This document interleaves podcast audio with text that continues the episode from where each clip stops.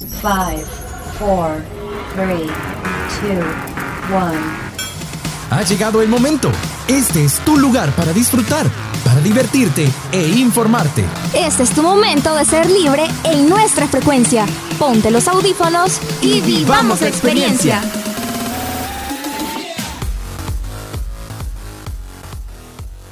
Muy buenos días, tardes y noches. Sean todos bienvenidos y bienvenidas a su programa Frecuencia Libre. Yo soy su siempre ocurrente presentadora, Iris Zabaleta. Esta vez estamos en una faceta más tenebrosa y déjenme invitarlos a recordar todas aquellas experiencias paranormales que han tenido a lo largo de su existencia.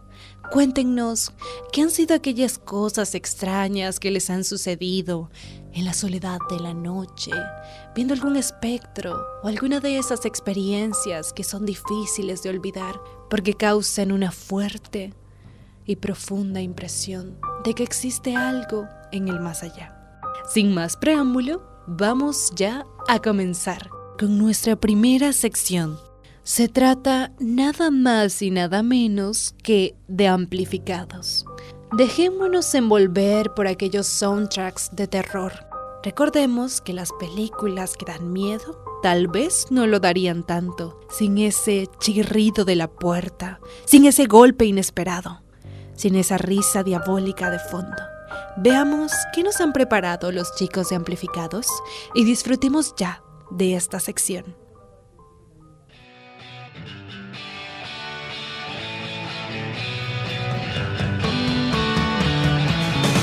Hey brother, qué buena rolita la que estás escuchando. Simen se llama de música ligera y es de Soda Stereo. Me encanta esa banda, es de mis favoritas.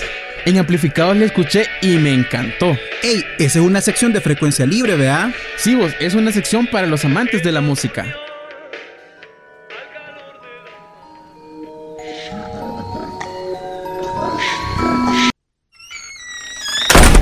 ¿Cómo están mis queridísimos escucha? Les acompaña Montserrat Vázquez de Amplificados. Estamos en Halloween.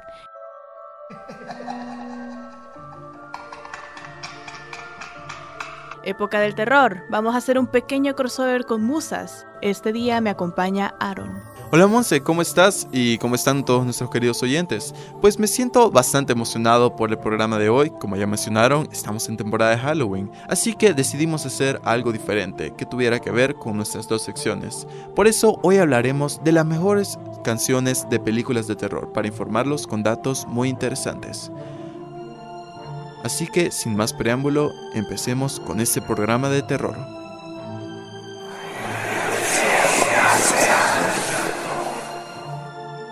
Para abrir esta lista, hablaremos de un clásico de terror, la historia de la posesión diabólica de Regan Magnum, una niña de 12 años y la aterradora experiencia por la que tiene que pasar.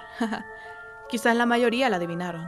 Así es, Montserrat. Hablamos del Exorcista, una película icónica de 1973, la cual tiene la icónica canción Tubular Bells, desempeñando un papel fundamental en la creación de la atmósfera, aterradora para los espectadores que se pudieran meter en el ambiente, compuesta por el gran Mike Oldfield.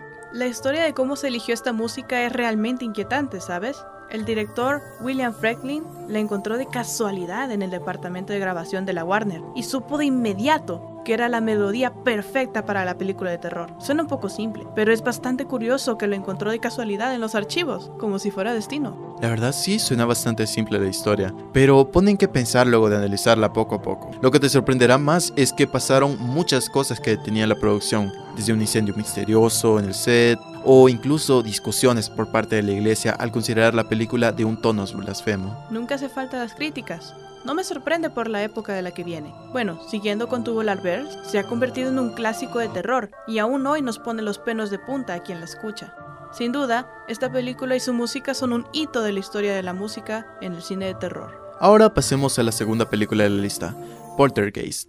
Es un clásico del cine de terror que te sumerge en una casa embrujada como ninguna otra película. Cuando una familia se muda a su nueva casa, lo que parece un lugar perfecto se convierte rápidamente en un lugar de pesadilla. Ciertamente se ha grabado un lugar en el Panteón del Terror. Pero antes de sumergirnos en la música, quisiera hablar del lado oscuro que guarda esta película. ¿Sabías que algunos de los cadáveres de la famosa escena de la piscina eran esqueletos de personas reales? Joe Beth Williams, quien actúa en la película, compartió que creía que eran de plástico, hasta que se enteró de que eran reales. Una verdadera pesadilla. Oh, sí, me pareció escuchar eso alguna vez. También que se dio la maldición de Poltergeist. Se dice que varias personas del reparto y de las secuelas de la película experimentaron destinos fatales. Una leyenda realmente escalofriante. La banda sonora de Poltergeist fue compuesta por Jerry Goldsmith. Lo interesante aquí es cómo Goldsmith logró sobrepasar los límites del género de terror, introduciendo matices, referencias conceptuales que enriquecieron tanto el texto como el subtexto de la película. Aumentaron la experiencia aterradora. Vaya, no cabe duda que este fue un éxito comercial en su tiempo. Pero quisiera pasarme a la década de los 2000, con la película de El Orfanato. Es un gran ejemplo de cómo la música puede ser una parte integral de la experiencia de terror. Concuerdo contigo. La banda sonora fue dirigida por Fernando Velázquez, quien llevó a su equipo hasta Bulgaria para grabarla, y supongo que valió la pena para haber salido nominados en los premios Goya del 2007 por su brillante trabajo. Uno de los aspectos más notables de la música del orfanato es su uso de finales golpeados, teniendo un hilo musical continuo y emocional que se corta bruscamente al final de una escena, creando así un impacto inmediato en el espectador. Y hablando de impacto, una de las piezas más intensas de la banda sonora, La casita de Tomás. La intensidad aumenta gradualmente, creando un ambiente oscuro y misterioso que te mantiene expectante, incluso inquieto en ciertos momentos. La canción fluye constantemente, manteniendo su estilo y calidad a lo largo de la película. Pero lo que realmente destaca es el tramo final de la canción. En ese momento la intensidad aumenta de manera majestuosa y gloriosa. Siguiendo la lista, tenemos un clásico del maestro Spielberg, con Tiburón. La película sigue a un pequeño pueblo costero, acosado por un gran tiburón blanco que ataca a los bañistas y por lo tanto el jefe de policía, un oceanógrafo y un pescador se unen a la casa del tiburón para proteger a la comunidad. Ah, Spielberg, uno de mis directores favoritos si me preguntas. Me gustan casi todas sus películas de su carrera, pero bueno, siguiendo con Tiburón, ¿sabías que tuvieron muchos problemas técnicos con el tiburón mecánico en el set? Lo que lo llevó a mostrar al tiburón lo menos posible en la pantalla, que incluso eso fue una buena decisión, ya que aumentaba la tensión en los espectadores. Escuché que luchó por obtener una clasificación PG en lugar de una R, lo que permitió que la película llegara a una audiencia más amplia, y es aquí donde la música entra en juego para dar nuevas sensaciones. La banda sonora fue compuesta por John Williams, quien más tarde se convertiría en uno de los compositores más influyentes de la historia del cine, conocido por grandes piezas musicales como Indiana Jones, Superman y la saga de Star Wars. El tema principal de Tiburón es inmediatamente reconocible y se caracteriza por el uso de dos notas graves simples, creando una sensación de peligro inminente. Williams se inspiró en compositores clásicos como Igor Stravinsky y Gustav Holst para crear la intensa atmósfera de la partitura. La colaboración entre Spielberg y Williams en Tiburón marcó el inicio de una asociación creativa duradera que produjo muchas películas exitosas. El tema principal de Tiburón se ha convertido en un ícono cultural, influyendo en la música de otras películas y siendo parodiada en la cultura popular. Sabes, si hablamos de parodias en la cultura popular, debemos hablar de Psicosis, la cual es la siguiente película en la lista. Hablamos de Psicosis, una película del gran Alfred Hitchcock. La historia sigue a Marion Crane, interpretada por Janet Lane, quien decide robar dinero y se hospeda en un misterioso motel dirigido por Norman Bates. Psicosis.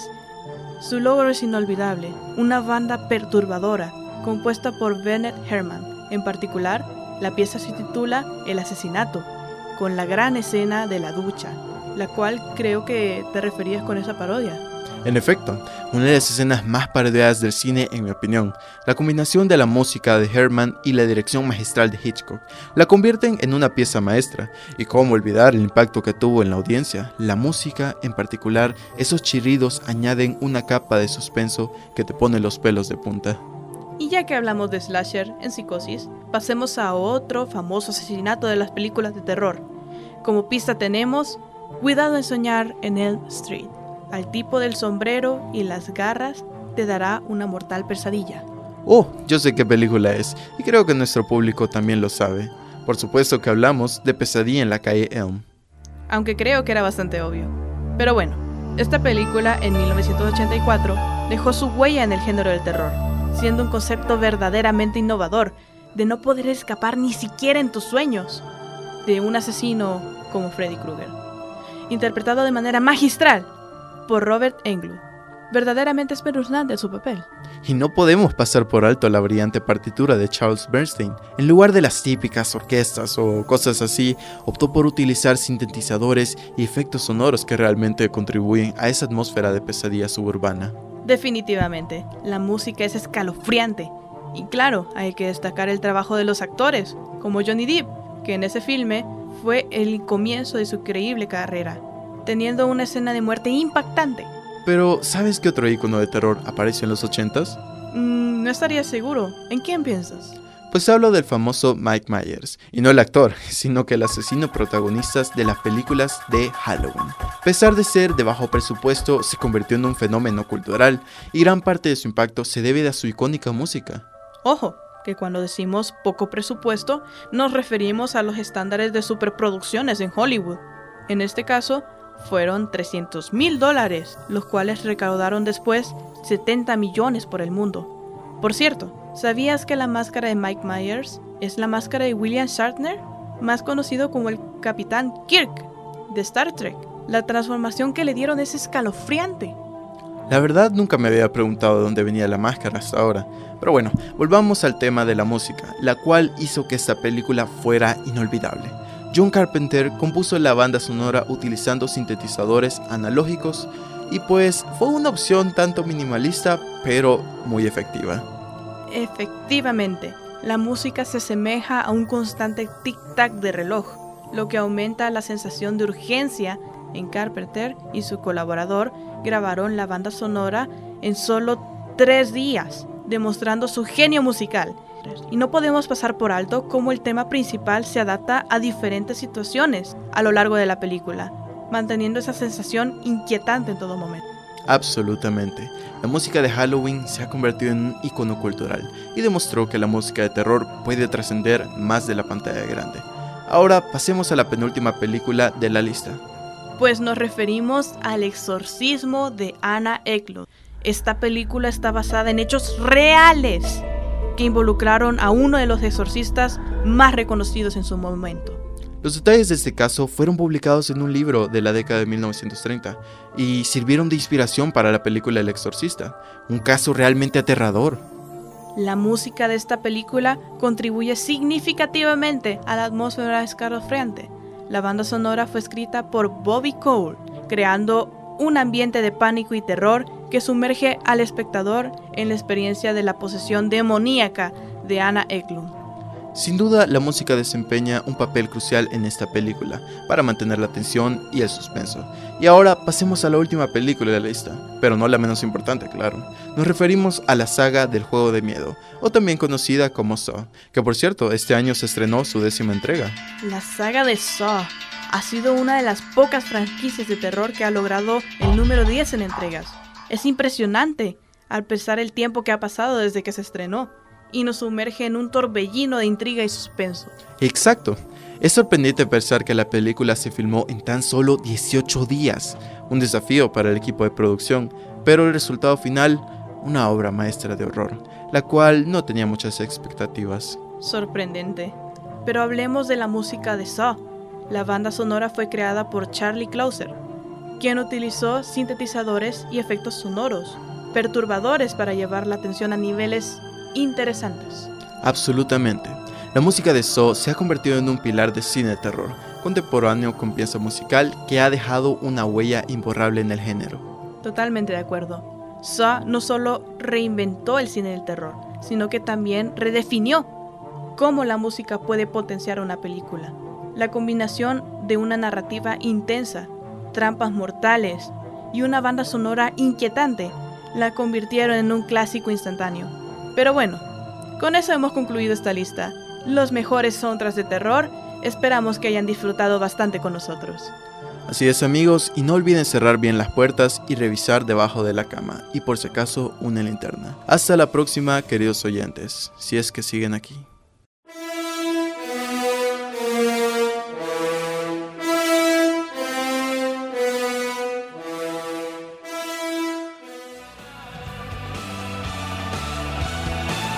Esta fue tu sección Amplificados, la sección para los amantes de la música.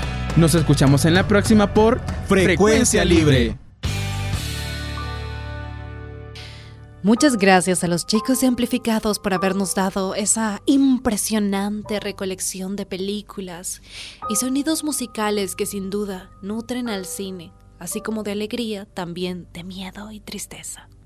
Ahora, déjenme comentarles cuál fue mi película favorita. Se trata nada más y nada menos que del orfanato. Sin duda el chirrido de esos juegos infantiles, dando vueltas en la soledad mientras nadie jugaba con ellos. Los sonidos del viento en esa cueva cuando aquel pequeño niño se encontraba perdido. Aunque no hay que dejar atrás al exorcista. Esos sonidos inesperados, esas pausas, esos ruidos, todo lo que nos trasladó a vivir completamente la experiencia del terror. ¿No les parece fascinante cómo la música puede impresionar a nuestros sentidos, cambiar nuestros sentimientos y hacernos sentir con un aura diferente? Estamos más vulnerables al miedo, al sufrimiento, a la desesperación y nos sentimos parte de esas historias. Y todo gracias a la música de terror. Para continuar con nuestro programa, vamos a estar hablando de una historia salvadoreña. Seguramente ustedes ya la conocen. Se trata de la familia Girola. Esa hacienda, esa casa abandonada de la que todos hemos oído hablar. Que se dice que hay historias de fantasmas, ruidos, miedos y misterios. Pero, ¿qué hay realmente tras esta casa? ¿Qué hay tras esta familia? Acompáñennos a descubrirlo. Nada más y nada menos que en nuestra sección XD. En esta sección no vale el aburrimiento. Importan las ganas de volar tu imaginación. Estamos a punto de entrar al mundo del extremo. Contigo superaremos cualquier barrera. Ven con nosotros a la dimensión extrema.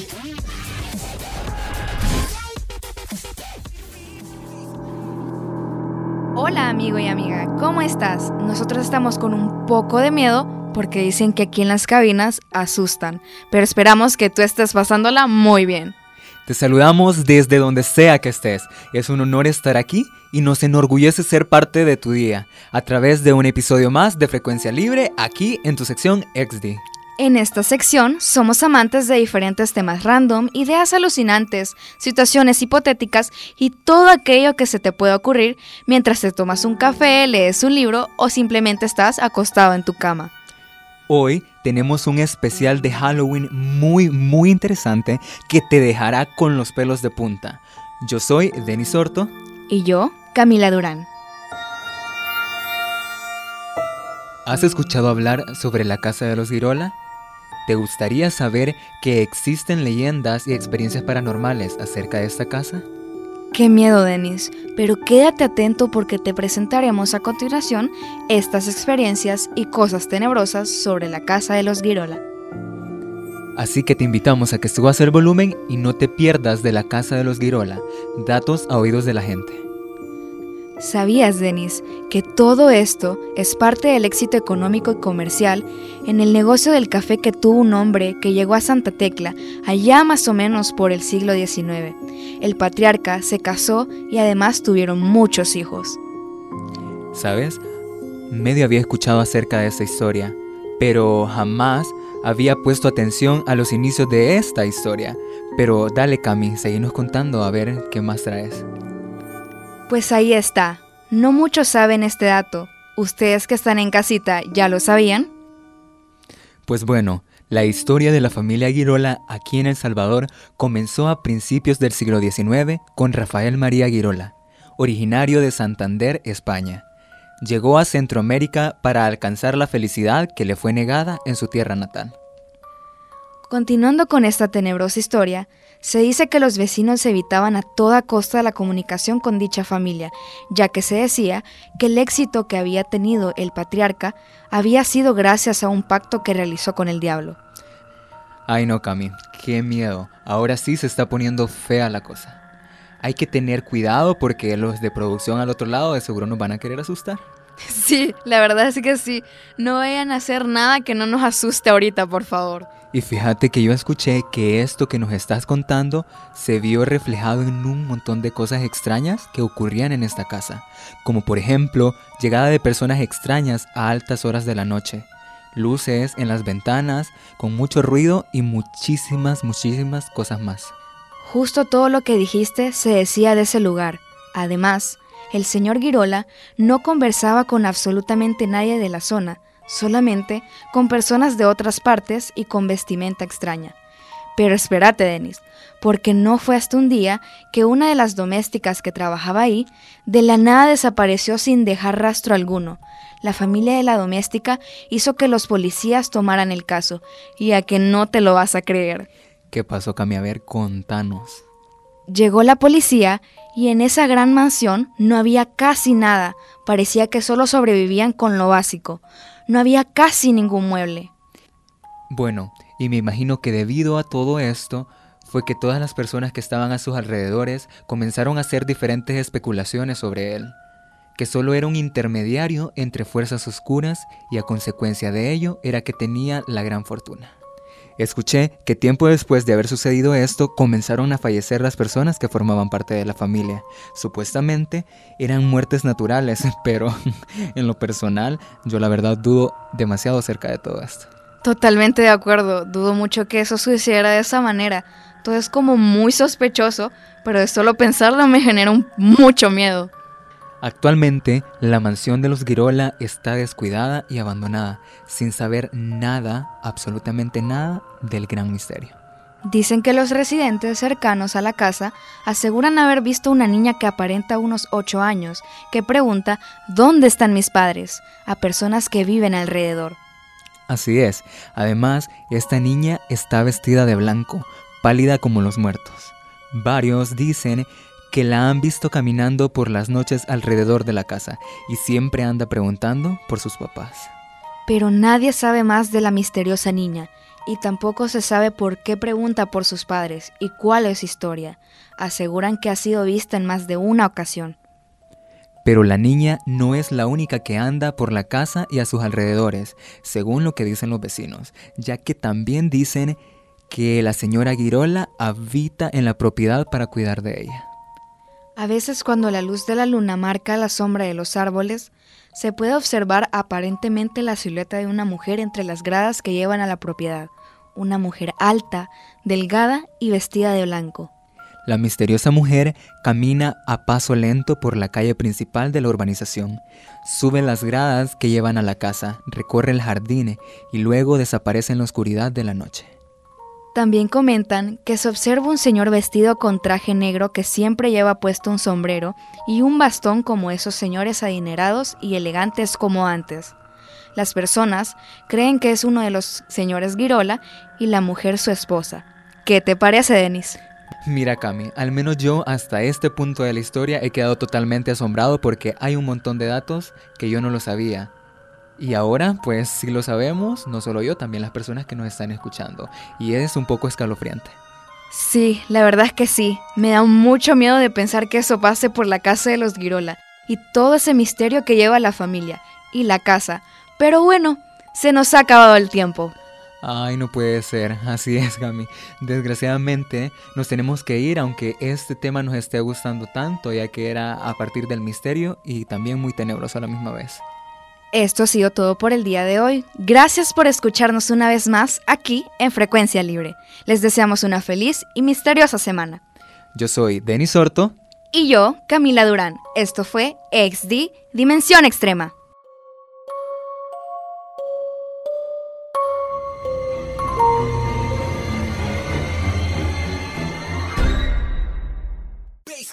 XD, venimos de una dimensión extrema. Volveremos en nuestro próximo programa. Así es, Tal como lo han dicho nuestros compañeros, nos aventuramos a conocer la historia de la familia Girola y más aún de aquel patriarca que, siendo de España, emigró por alguna razón a El Salvador y se estableció aquí, con sus riquezas, en medio de esa gran hacienda y esa casa imponente que por fuera demostraba poder. Pero al momento de ingresar, todos supieron que realmente no tenía aquellos lujos, aquella riqueza que ostentaba. ¿Cuáles eran sus secretos? ¿Cuál fue realmente el origen de su fortuna? y cuál fue la causa de su decadencia. Todo eso podemos preguntarnos y seguramente ya has encontrado aquí tu respuesta. Ahora debemos continuar. Se trata de nuestra última sección de este muy especial especial de Halloween. De hecho, quiero hacerte una pregunta. ¿Tú sabes de dónde viene el miedo? ¿Qué lo provoca? ¿En qué parte de tu cuerpo se gestan esas emociones que te conducen a paralizarte, a actuar, a correr? ¿Qué te lleva a esos momentos tan escalofriantes? ¿Qué te frena, que te empuja, que te hace gritar, que te acelera el corazón hasta el punto de querer llorar? ¿Qué es? ¿Qué lo causa? ¿De dónde viene el miedo? Esa es la pregunta que Paola y Miguel Hernández nos van a contestar ahora en Lo que no sabías en un minuto.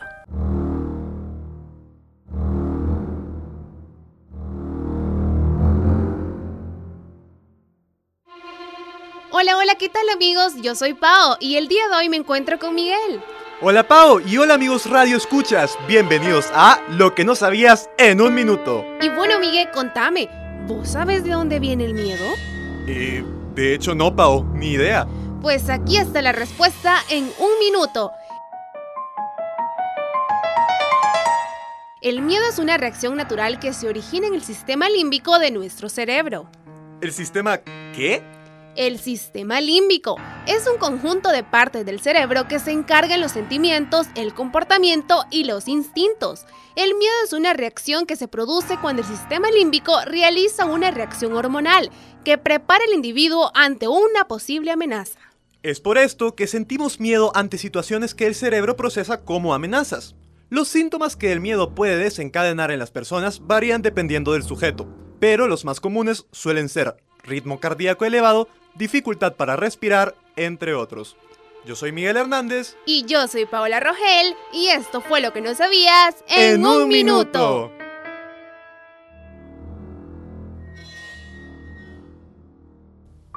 Gracias, Pao y Miguel.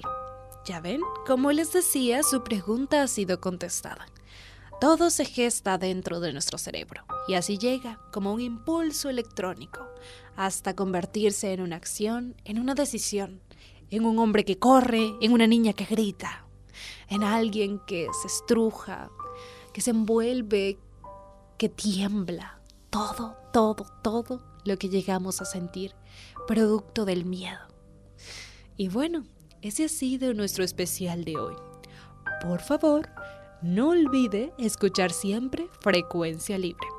Recuerden, chicos y chicas, pueden contarnos todas sus experiencias paranormales y nosotros estaremos felices de compartirlas. Siempre, siempre recibimos con mucho agrado todos sus comentarios. Esperamos que el especial de hoy haya satisfecho todas sus curiosidades acerca del mundo del miedo, en el cine, en la vida diaria, en lo personal.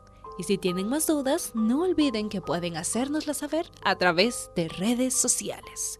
Yo soy, fui y seré su siempre ocurrente locutora Iris Zabaleta. Y este fue su programa Frecuencia Libre. No olvide sintonizarnos siempre, a la misma hora, por el mismo canal. Nos vemos pronto o tal vez no.